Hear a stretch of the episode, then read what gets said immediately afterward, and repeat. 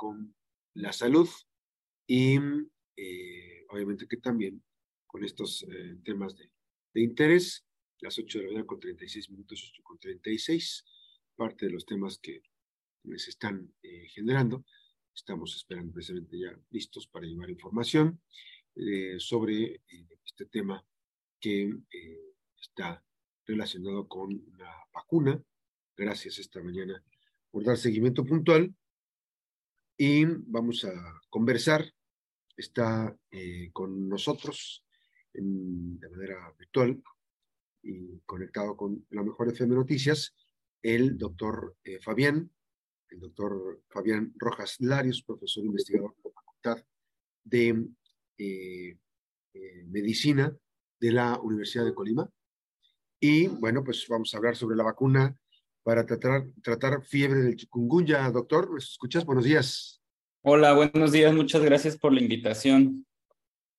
Doctor, eh, bueno, para empezar, este, evidentemente el tema del chikungunya eh, tiene características muy peculiares, muy particulares, ¿no? Que este, la, están diferenciando del Zika y del, y del, y del dengue, ¿no? Pero el chikungunya eh, irrumpió de manera muy específica y te preguntaría, ¿hay, ¿hay una vacuna para tratar la fiebre de chikungunya? Mira, Max, hasta hace, ¿qué será? Este año, todas las vacunas que se han tenido bajo prueba no han tenido esos efectos benéficos, ¿no? hay una publicación que acaba de salir en, en la revista Lancet justamente en este año donde mencionan una nueva vacuna que está en una fase experimental, fase 3 esta, e, esta vacuna, cuando se llama que están en una fase 3, significa que ya empiezan a, a evaluar en pacientes que han tenido previamente síntomas y que empiezan a evaluar en cuánto tiempo estos anticuerpos se pudieran empezar a evaluar.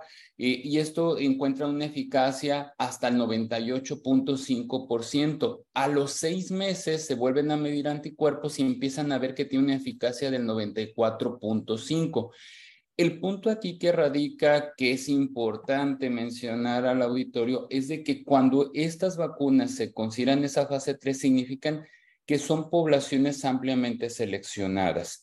No hay un estudio evidente todavía en una población pediátrica, en, mujeres embarazadas, en personas inmunocomprometidas, lo que hace que todavía se tenga que evaluar en ese grupo para poder decir en algún momento que pase algo que llamamos fase 4 y se pueda distribuir en toda una población.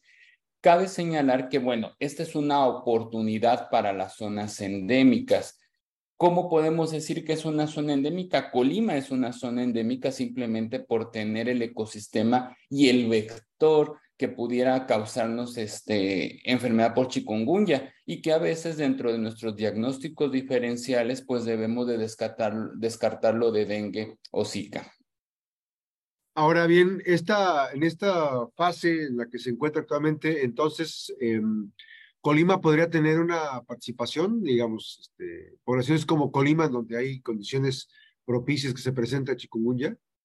Mira, aquí la cuestión es interesante. Cuando una, ahora sí que la, una vacuna se sale a un estudio, la compañía farmacéutica o el grupo de investigación siempre determina los, los lugares y ellos ponen la, las condiciones en este estudio no está considerado, bueno, está considerado países de América Latina, pero no han determinado si México participó. Ponen algo, a las razas, ponen este, algunas características de la población, pero ya cuando, yo espero que cuando esto entre a una fase 4, sí se considere México. De hecho, un ejemplo muy clásico fue cuando surgió la vacuna del dengue, que México fue parte de los países de América Latina donde se hizo los estudios pertinentes para evaluar la seguridad de esa vacuna. Entonces yo espero que, si esta, este estudio o esta vacuna pasa todavía las recomendaciones y los lineamientos internacionales a una fase 4,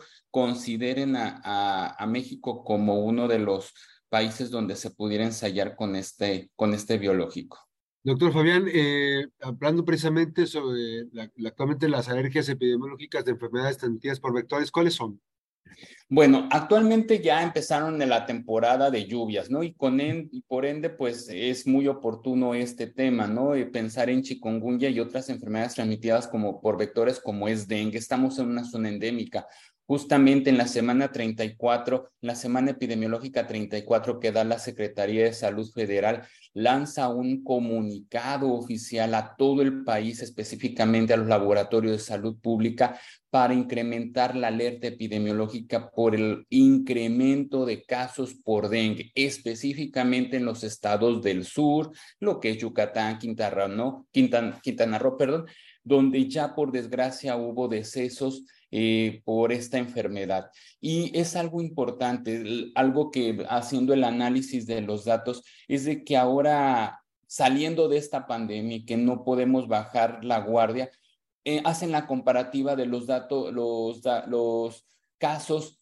diagnosticados el año previo a los actuales y se han incrementado por más del 50% de los casos, lo cual no podemos decir que se haya hecho bien o se haya hecho mal. El punto es de que pensábamos en un momento en todos los hospitales, en todos los, el primer nivel de atención, de que pensábamos en, en COVID exclusivamente y empezamos a descartar dengue, pero también es algo interesante. Al estar en casa, prevenimos la, el tener cacharros en casa, evitar las fuentes de, de, reservorios del mosquito y pudiera haber sido una situación asertiva, lo cual pues ya ahorita volviendo a la vida cotidiana nos está haciendo que bajemos ese riesgo y que por ende podamos volver a empezar a tener un incremento de, de casos de esta enfermedad. Ahora, doctor, esta parte de la aportación, digo, que estamos en la, está en la fase 3 esta, esta vacuna, este, podría ser muy provisoria. Esto es para disminuir los riesgos eh, de, de, mortalidad. Mire, aquí es algo interesante. Yo lo voy a poner, eh, eh, el que tengamos una opción de vacuna, vamos a poner dos, dos ejemplos para que nos puedan entender un poco. El, el chikungunya es, digamos, una enfermedad que en algunos de los países sí es muy endémico, es decir, que al viajar a ese país nos podamos contagiar o regresar a nuestro país de origen con esta enfermedad. Ejemplo es, por ejemplo, si alguien se va a algún país de, Sudamérica o de África, le solicitan que tenga su vacuna para la fiebre amarilla porque el riesgo de contagiarse o en algunos lugares también la vacuna para dengue. El hecho es de que esta, las poblaciones con mayor vulnerabilidad estén protegidas. Protegidas y vulnerables hablamos de menores de edad, adultos mayores o personas con algún tipo de inmunocompromiso. Chikungunya tal cual no nos causa una alta mortalidad, pero sí nos causa estragos desde el punto de vista crónicos por el dolor articular. Existen estudios en los cuales dicen que esto, eh, la enfermedad por chikungunya ya en la fase crónica acaba con este, el paciente con dolor articular y eso pues es una molestia para el paciente y lo cual puede volver a ser discapacitante para sus actividades cotidianas. Así es, es importante esa parte. Entonces, eh, este tipo de investigación, doctor, eh, llevaría cuánto tiempo ya más o menos, una estimación. Pues mire, aquí eh, en esa fase 3 yo creo que ya en una fase 4 estaremos hablando en uno o dos años. Y esto depende mucho porque, como le reitero, ahí hay intereses pues tanto de la Organización Mundial de la Salud, de las mismas compañías farmacéuticas, en, en, considerarlo. Incluso en las últimas publicaciones que ha habido respecto al tema, se ha tenido esa controversia si tiene sinergismo, si tiene algún efecto adverso ahora con la vacuna por COVID y se han encontrado ya algunas evidencias que no tiene una situación y eso ha descartado también algunos estudios de otro tipo de vacunas que utilizaban ARNs modificados. Esta vacuna que se está probando es de virus vivos atenuados, es decir, que empezar a generar anticuerpos. Y como la otra es una modificación de tipo de virus con COVID, entonces se ha visto que los títulos no cambian y que pudieran ser un efecto adverso, pero que cuando esto pase a una fase 4, se deben evaluar los efectos adversos, las reacciones, en qué población se da y, y es una parte que se da una seguridad. Cuando empezamos a esta fase 4, se considera que se, ese seguimiento se le da por 10 o 20 años para evaluar la misma seguridad de la vacuna o incluso probar nueva, ah, nuevas recombinaciones acorde de si llegase a evolucionar el virus. Eh, es lo que te iba a preguntar ahorita precisamente porque en el caso de COVID eh, tuvieron que salir al paso de la investigación, la ciencia empezó a, pasos agigantados a, ir atajando las mutaciones, ¿no? Y en estas enfermedades de vectores, en el caso de chikungunya, ¿también hay ese tipo de mutaciones? Aquí sería lo más importante. Ahorita lo que se ha podido discernir, y esto va con la vacuna, es de que se utiliza las características del serotipo más frecuente. Entonces, e, eso le ha permitido garantizar esa eficacia, pero al final de cuentas, esto es un virus, un virus puede adaptarse y cambiar. Entonces, sería muy mesurado de mi parte decir que esa vacuna, si llega a ser, va a ser eficaz para toda la vida, pues esto es parte de la vigilancia en, en, lo, en, los biológicos.